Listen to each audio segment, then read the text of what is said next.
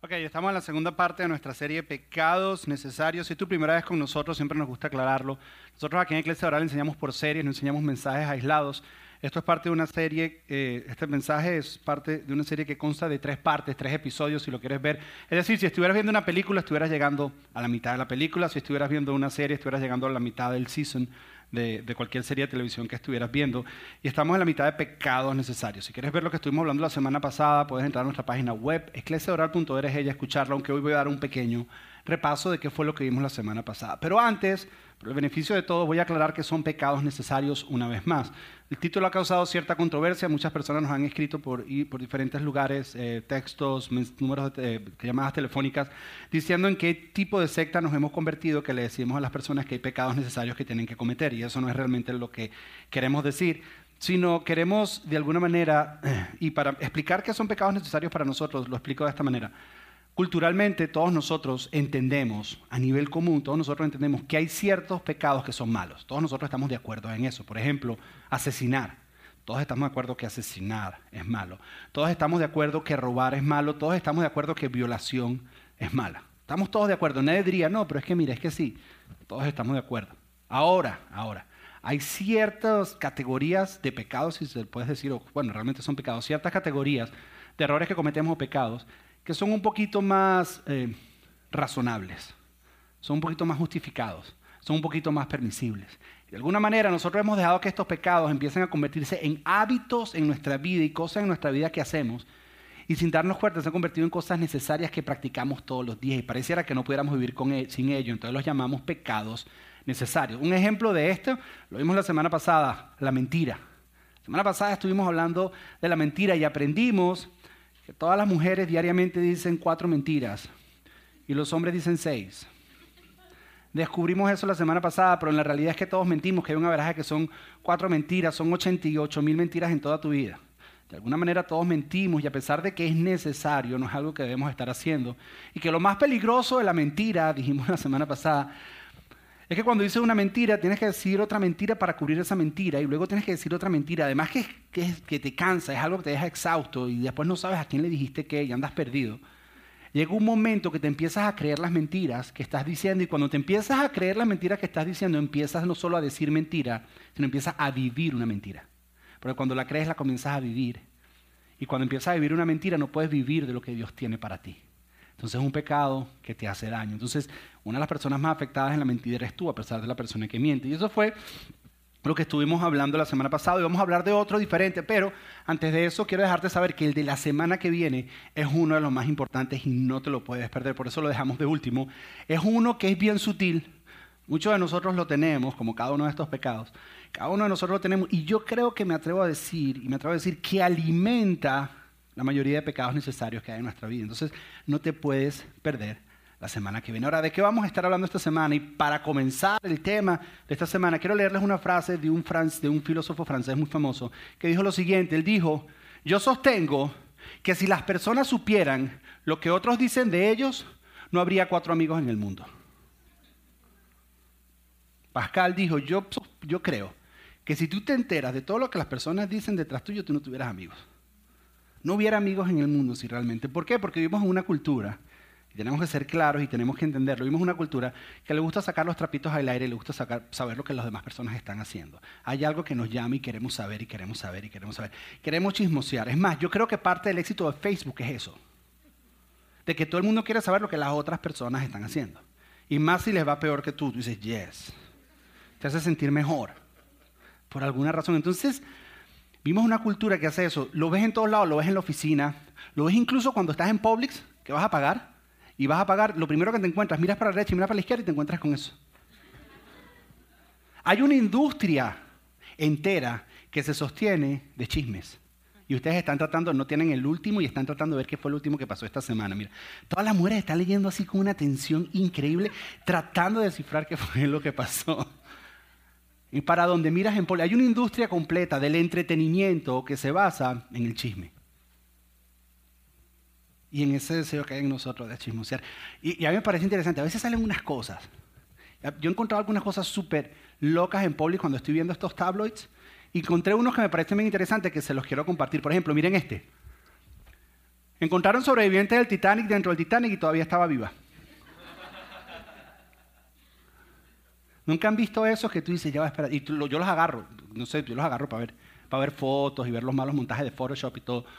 Eh, o este, por ejemplo, mire. Este, esposo mata a su esposa por mal aliento. Dice, traté de besarla y se cayó al piso. Así que si tu esposo está aquí, dile que se pille los dientes, porque puede haber, y sobre todo si come mucho perro caliente el día de mañana. Ok, este fue uno de los que más nos gustó. Miren este. Consiguen la Biblia de los extraterrestres y parece que la diosa de ellas es Oprah.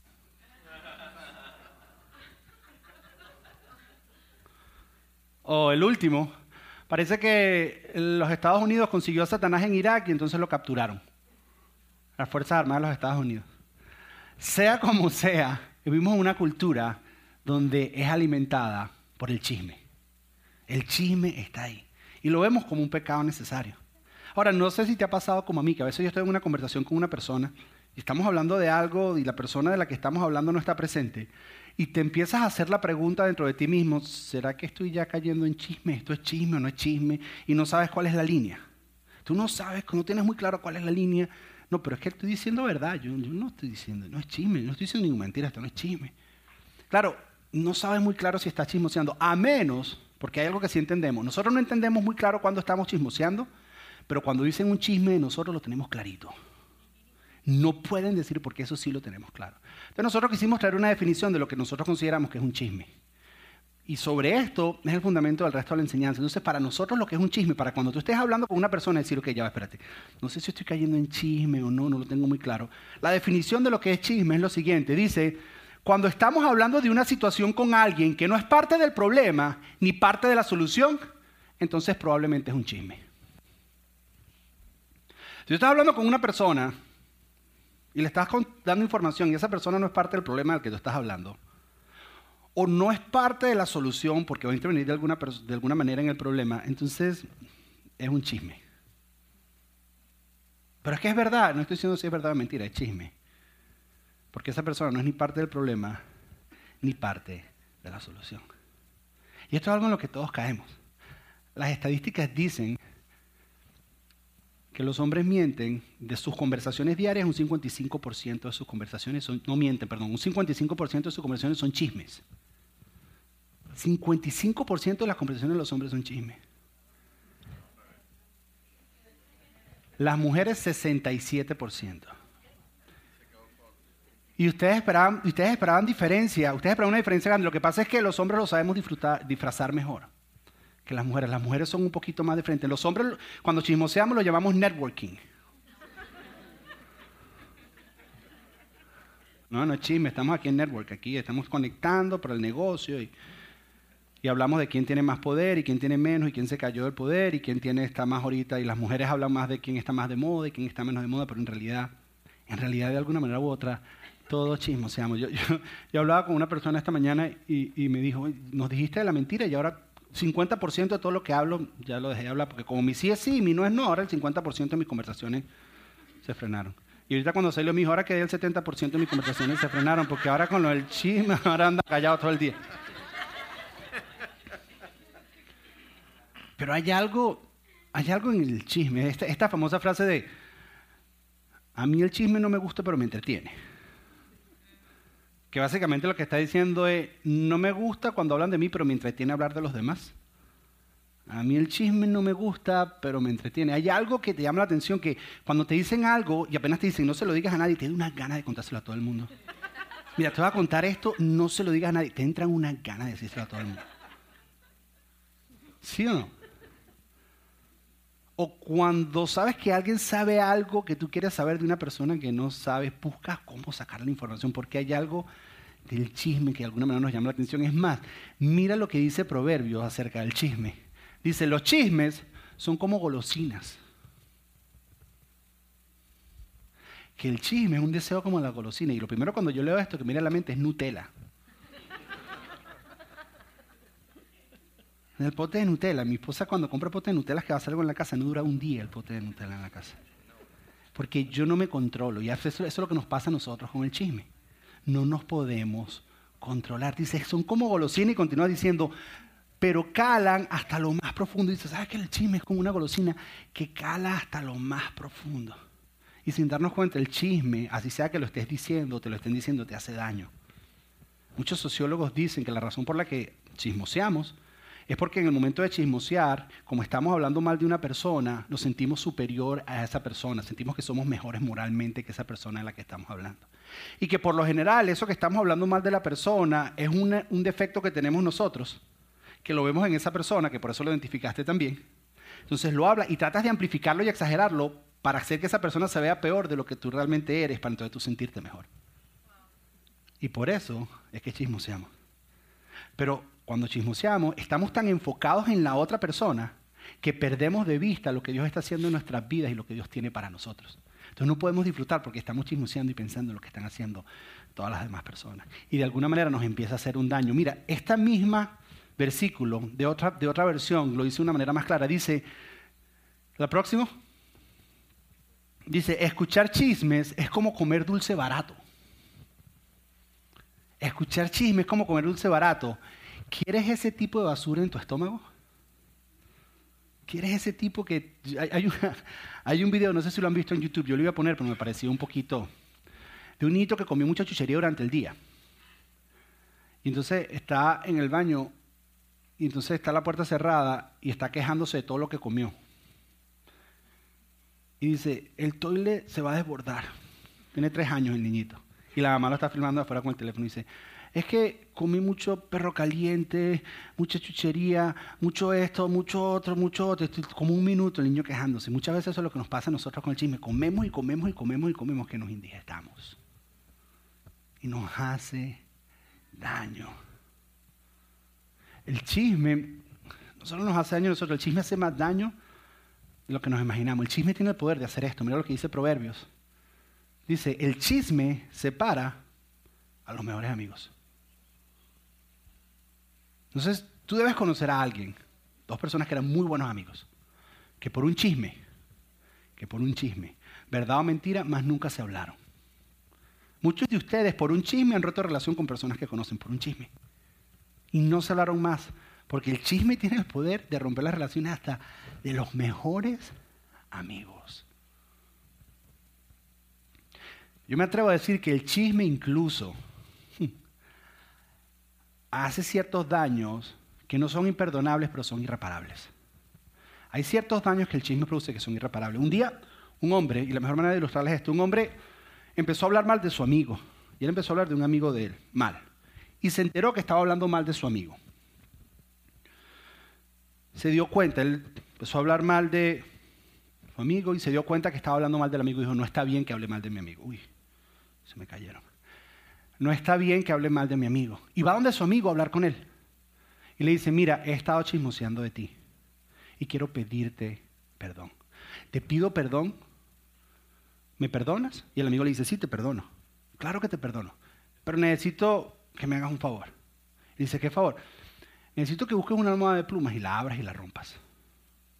Entonces él fue lo me dijo, y quiero que vayas al parque con, los amigos de nuestros hijos donde hablaste mal de mí y agarres ahí y tires las plumas ahí en el parque. Luego quiero que vayas a la playa, porque seguramente fuiste a la playa y hablaste mal. Entonces te vas a la playa y en la playa vas y tiras plumas en la playa. Quiero que vayas al colegio, porque sé que le hablaste a algunos padres mal de mí. Y ve al colegio y ve y tira algunas plumas en el colegio también. Quiero que vayas al trabajo porque mi jefe me dijo que estabas hablando mal del trabajo en mi trabajo de mí. Entonces tú vas y tiras plumas ahí. Y tiras las plumas. Y este dijo, ah, pero facilito, rompo y fue y lo hizo. Y cuando llegó dijo, hice todo lo que me dijiste. Dice, ¿ya me perdonas? Le no, yo te perdono. Pero hizo que hagas una cosa más. ¿Qué quieres que haga? Quiero que vayas a todos esos lugares y recojas todas las plumas que lanzaste. Digo yo, pero es que eso es imposible. Dice, de la misma manera, todas las cosas malas que tú dijiste de mí es imposible recogerlas ya hicieron el daño que hicieron. Yo te perdono. Pero de la misma manera que unas plumas, que el viento se lleva las plumas, de esa misma manera el chisme que uno habla y las cosas que uno dice hacen el daño que hacen y es imposible recogerlas. Ya hicieron daño. Muchas personas comparan el chisme con una flecha. Cuando la sueltas, no la puedes recoger. Y no solo, va en dirección y cuando tú lanzas una flecha tú no sabes dónde va a llegar, tú no sabes el daño que va a hacer, tú no sabes. A veces tú dices algo pequeñito y tú dices, no, pero yo lo único que dije es esto y no te imaginas. No te imaginas el caos que puedes causar por algo pequeño que dices. Pero es que la verdad es que no tiene que ver si es verdad o es mentira, tiene que ver si es chisme. Y si con la persona que estás hablando no es parte del problema, parte de la solución, entonces es un chisme. Creo que la razón por la que chismoseamos tanto es porque no entendemos el poder que hay en nuestras palabras. En Proverbios, en el mismo capítulo, el autor de Proverbios dijo lo siguiente, dijo, la lengua tiene el poder para dar vida o para dar muerte. ¿Tú sabes que lo que hay en tu boca tiene el poder para dar vida, para dar muerte, para edificar o para destruir? En tu boca está el poder de eso. Y las estadísticas dicen que una persona habla una quinta parte de su tiempo de vida. Una persona veraje tiene 30 conversaciones diarias. Esas son suficientes palabras para llenar 66 libros de 800 páginas cada año. Y el 60% de esas conversaciones son chismes.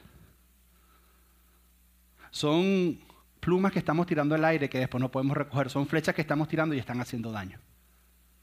Porque en el poder de nuestras palabras hay vida y hay muerte. Y según las estadísticas, el 60% estamos hablando más muerte que vida. Estamos destruyendo más que lo que estamos construyendo y eso es un poder que cuando entendemos eso, mira, Santiago, un hermano de Jesús, escribió un libro. Y, me encanta este libro, este es uno de mis libros favoritos de la, de la Biblia, porque el fundamento del libro es, la fe no es algo de creer solamente, tienes que creer y obedecer. Él habla de cómo tienes que aplicar tu fe. Dice, la fe no es algo solamente de escuchar, tienes que escuchar y aplicar.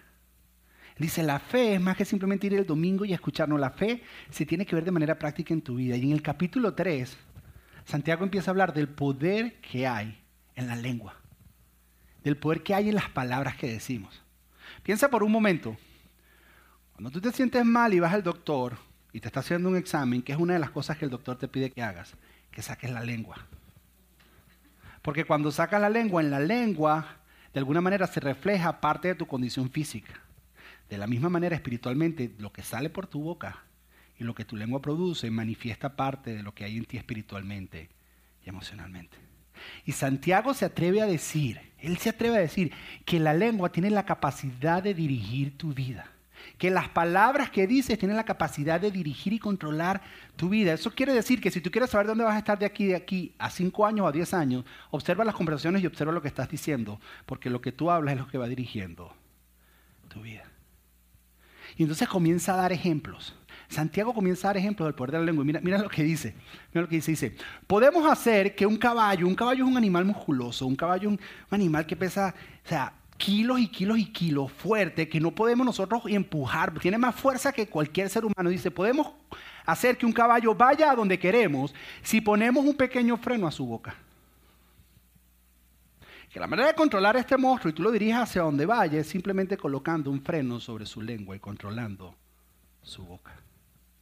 Que este animal monstruoso, la manera en que lo controlamos, simplemente controlando su boca.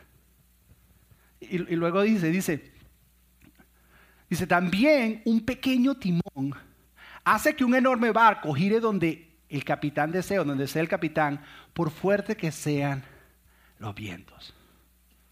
Que un pequeño timón, lo más pequeño en todo el barco, dirige hacia dónde va el barco. Dirige hacia dónde va, simplemente si controlas eso. Y luego dice, la lengua, de la misma manera, la lengua es algo pequeño que pronuncia grandes discursos. La lengua es algo pequeño que se jacta de grandes cosas. La lengua es algo pequeño que si lo controlas vas a controlar toda tu vida. Luego empieza a decir y dice, ok, pero ¿puede de una fuente salir dos aguas? ¿Puede salir de la misma fuente agua dulce, agua salada? Dice, no. ¿Puede de un mismo árbol salir dos frutas? Del mismo árbol pueden salir aguacates y tomates. Dice, no. Dice, no puede. luego continúa diciendo, mira lo que dice, mira, mira esto, dice, el ser humano puede domar toda clase de animales, aves, reptiles y peces, pero nadie puede controlar su lengua. podemos, mira, los leones, el elefante. Puedes controlar lo que sea, pero la lengua no hay quien la controle. Y tú y yo hemos vivido eso. ¿Alguna vez has tenido una conversación, una discusión con alguien, sobre todo si es con tu esposo o con tu esposa, y dices unas palabras que dices, ay, ay, ay, ay, y que las trata de meter de regreso? Sí que se te salieron, tú, ay, no, no, bim, bim, bim. Pero ya es tarde, ya no pudiste. Porque por mucho que tenga dominio propio, hay un momento que la lengua. Yo lo que aprendí a decir es que la digo entre dientes. ¿Qué dijiste? No, nada, nada, nada. Nada que se queda allá adentro. La lengua tiene gran poder. Fíjate, casi todos los pecados que comienzan, comienzan con algo que dices. La lengua tiene gran poder. Y dice, no hay quien la controle. Podemos controlar lo que sea. Pero la lengua no hay quien la controle. Y luego dice que hay dos aguas, que como una fuente salen dos aguas, no se puede. Y luego, luego entra mi parte favorita donde dice, a veces vamos a la iglesia y alabamos al Señor y a nuestro Padre, y otras veces maldices a aquellos que Dios creó a su imagen.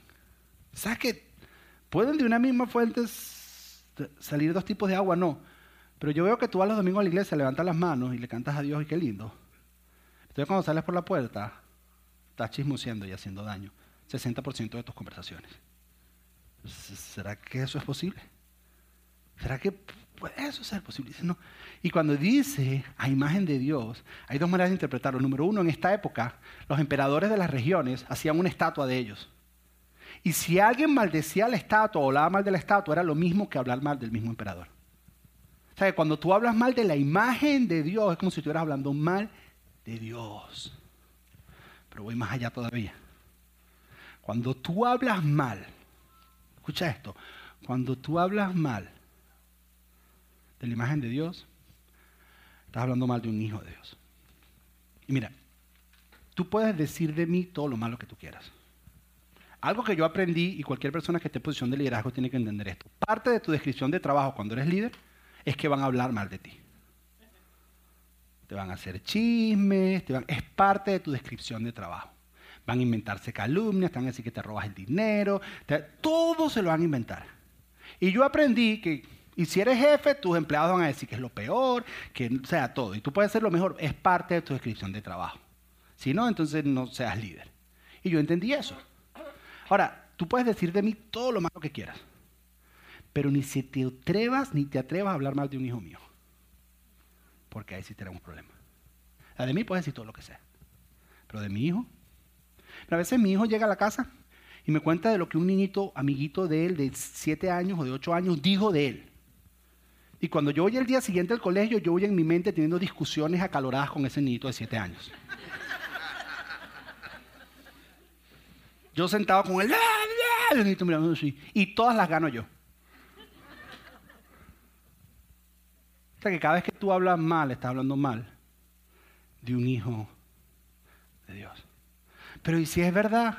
Pero tengo una pregunta. Cuando estás hablando con esa persona, esa persona es parte del problema y parte de la solución, porque si no, no es un chisme estás hablando mal. Y estás haciendo daño, estás separando amigos. Estás envenenándote, te estás dañando el estómago. Te estás dañando tú mismo. Luego, luego continúa diciendo y dice, así la bendición y la maldición salen de la misma boca. Sin duda, hermanos míos, eso no está nada bien. Aquí hay algo mal. Hay algo, o sea, una de estas cosas no está bien, una de estas cosas no es como las otras. O ¿Cómo tú vienes y cantas y luego entonces dices, chismosea, maldice? O, eres buen actor chismoseando y maldiciendo, o eres buen actor cantando en la iglesia, pero las dos no puedes hacer porque de una misma fuente no pueden salir dos aguas.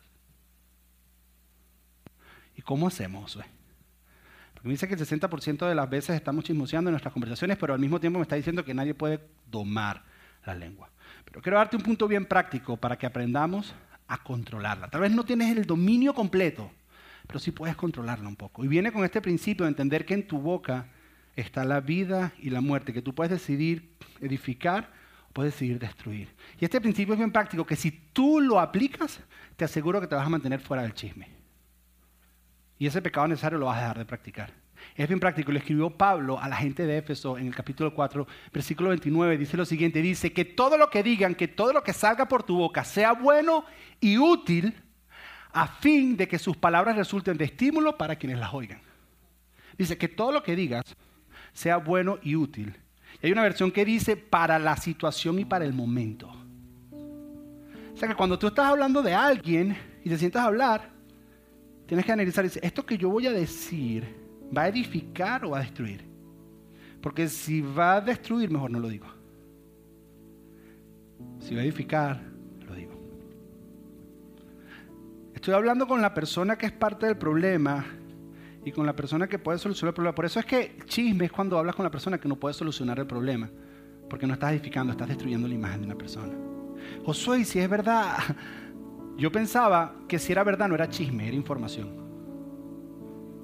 ¿Y tú sabes que eso no es lo que la Biblia dice? La Biblia dice que si hace daño es chisme. Puede ser verdad. Yo aprendí que siempre debo decir la verdad, pero no debo compartir la verdad con todas las personas, que hay ciertas verdades que con ciertas personas yo no puedo compartir. Porque si alguien me confiesa algo a mí, de algo que está viendo en su vida, yo no puedo ir a contárselo a otra persona porque voy a añadir la imagen de esa persona en esa persona. Y más si esa persona está luchando con esa área de su vida. Yo no puedo, porque estoy dañando la imagen de la otra persona. Estoy hablando mal. Pero si es verdad, pero estás hablando mal. Estás dañando la imagen de la otra Mira, te voy a dar un ejemplo. Hay un pastor que estaba tratando un caso de infidelidad en una pareja. Él había sido infiel.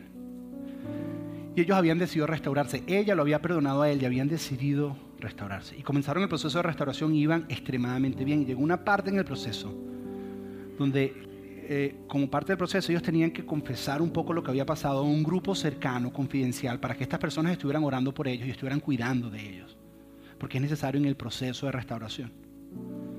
Y ellos lo compartieron en el grupo. Iban súper bien, hasta que una persona del grupo dijo, voy a compartirlo a otra persona para que ore. Así como en esos círculos de oración que dice, ¿tienen alguna petición que es más chisme que oración? ¿Has estado?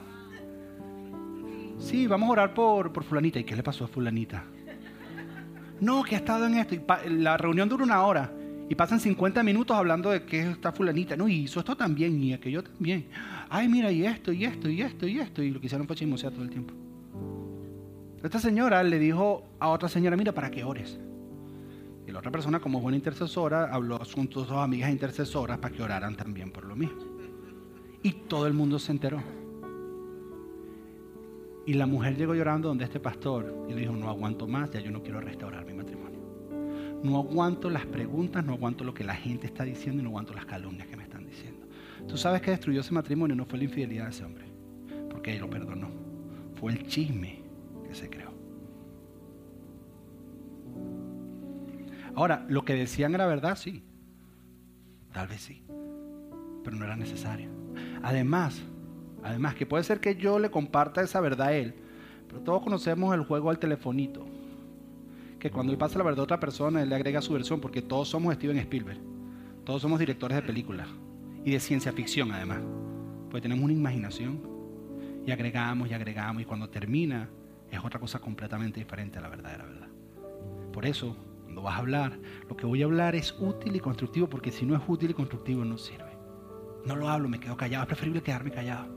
la manera en que nosotros lo ponemos para que te lo lleves aquí en la cabeza hoy para que lo puedas poner en Instagram, en Facebook, en Twitter y lo pongas en tu teléfono y te lo lleves, es de esta manera, es esta frase. Dice, esta frase, si no es útil, no lo digo. Si no edifica, no lo escucho. Y si no es oportuno, no lo publico en Facebook. Si no es útil, no lo digo, me quedo callado. Es que es la verdad, no, me quedo callado, no es útil. Si no edifica, no lo escucho. Y si no es oportuno, mejor no lo publico en Facebook. Esa es la realidad. Ahora, advertencia. Segunda parte, no lo escucho. La persona que escuche chisme hace el mismo daño que la persona que lo dice. ¿Por qué? Porque si no hay quien lo escuche, no hay chisme. Para que sea chisme, alguien lo tiene que escuchar. Y cuando uno chismosea, realmente es un afectado. El que chismosea, de quién se chismosea y el que escucha el chisme, todos son afectados. Todas las relaciones se dañan por un simple chisme porque todos se han involucrado. Entonces, ya sabes qué vas a decir, pero ¿qué haces cuando alguien te viene a chismosear? Tienes que pararlo. Si tú no eres parte del problema, no eres parte de la solución, tienes que pararlo. ¿Y cómo lo paras? Lo paras de una manera sutil. Algo tan sencillo como, ¿sabes que no me siento cómodo con esto que estamos hablando? Mejor cambiemos de tema. O, le dices, mira, yo creo que si, que si Luisa se enterara de lo que estamos diciendo de ella, ya le dolería mucho. Y no creo que es edificante que lo estemos hablando. Yo creo que esto trae más muerte que vida. Yo creo que esto destruye más que edifica. Si, quieres ser un poco más bíblico, le dice, ¿esa persona sabe que tú estás diciendo eso de ella? O sea, si tienes un problema, ve háblalo con ella. Y consejo, si tienes ese tipo de amigos, no te estoy pidiendo que dejes de ser amigo de ellos ni que le pongas el hashtag de chismoso, sino simplemente que no participes de ese tipo de vida con esa persona. Y cuando están ocurriendo esas cosas, simplemente alejarte y hacer la diferencia. ¿Por qué? Porque mi mamá decía, cuando veas las barbas de tu vecino ardiendo, pon las tuyas en remojo. ¿Qué significa? Si esa persona está chismoseando contigo de otra persona, cuando tú te vayas probablemente va a hablar de ti con otra persona. Entonces, ¿qué hacemos? ¿Cómo somos libres de este pecado necesario? Reto de la semana. Nada más habla y escucha cosas que sean edificantes.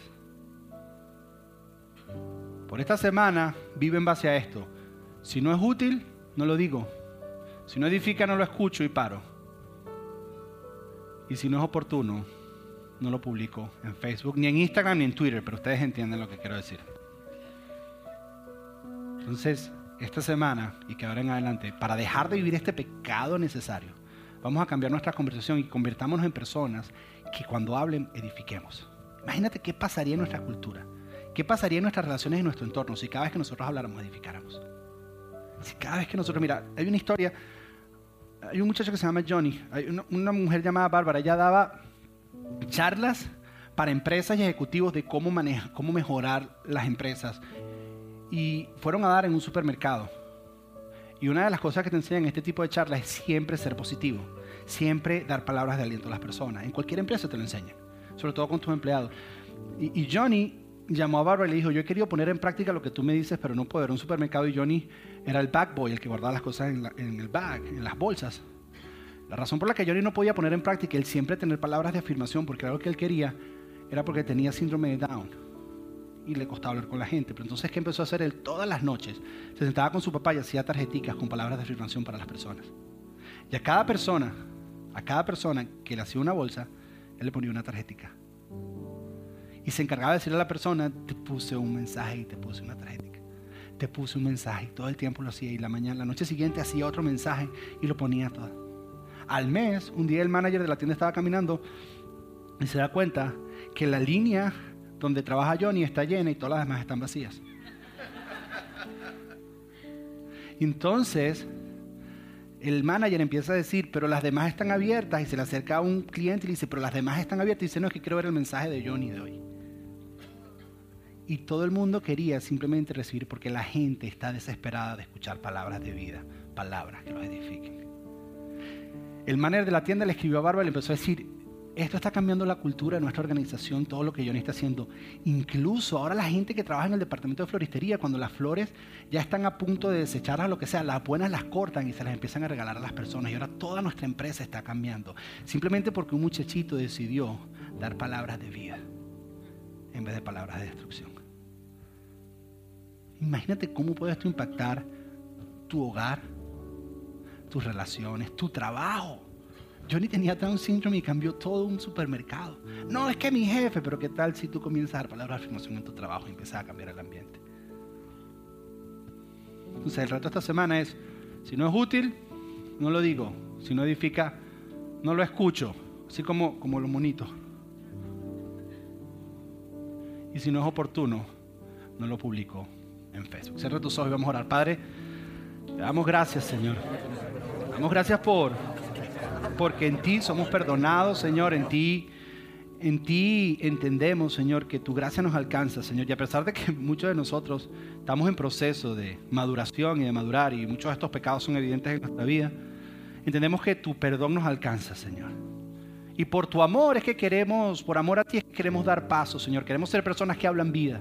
Queremos cambiar esta área en nuestra vida. No para sentirnos amados por ti, sino porque te amamos queremos hacerlo. Así que te pedimos que nos ayudes, porque como leímos, no hay nadie que pueda dominar su lengua. Pero creemos que a través de tu Espíritu Santo viviendo en nosotros podemos controlarla.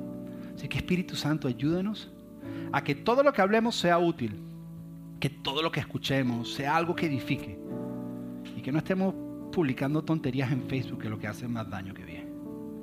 Te pedimos que nos ayudes con esto en el nombre de Jesús. Amén.